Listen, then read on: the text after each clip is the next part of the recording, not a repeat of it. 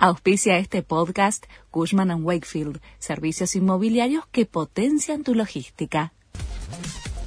La Nación presenta los títulos de la tarde del miércoles 19 de octubre de 2022. Juan Mansur habló sobre los rumores de renuncia. Hasta el año que viene trabajo a la par del presidente, dijo el jefe de gabinete. Tras la reunión con los ministros esta mañana, el funcionario aseguró que cualquier decisión que tome a futuro va a ser conversada y acordada con Alberto Fernández. Un militar atacó a masazos a otro mientras dormía en la base Marambio.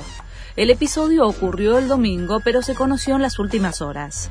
Fuentes militares hablaron de una riña y después el Estado Mayor Conjunto publicó un comunicado en el que repudió el hecho y lo tildó de sin precedentes.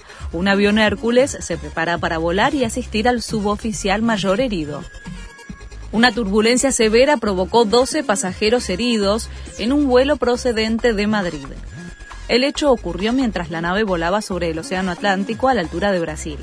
El movimiento inusitado dentro de la cabina provocó la caída de algunos equipajes de mano y el desplazamiento de pasajeros, algunos con traumatismos. Índice iPhone. El trabajador argentino es el que más tiene que trabajar para adquirirlo. El argentino promedio tiene que trabajar poco más de seis meses para poder adquirir un celular modelo 14 Pro. Los mejores puestos lo tiene Suiza, donde el residente necesita trabajar solo 4,6 días, seguido por Estados Unidos con 5,7 días y Australia, en donde la persona le alcanza con trabajar 6,1 días para comprarse su iPhone. Se definió el horario simultáneo de los tres partidos que pueden definir el título. La fecha 27, la última de este torneo de primera división, se va a jugar este domingo.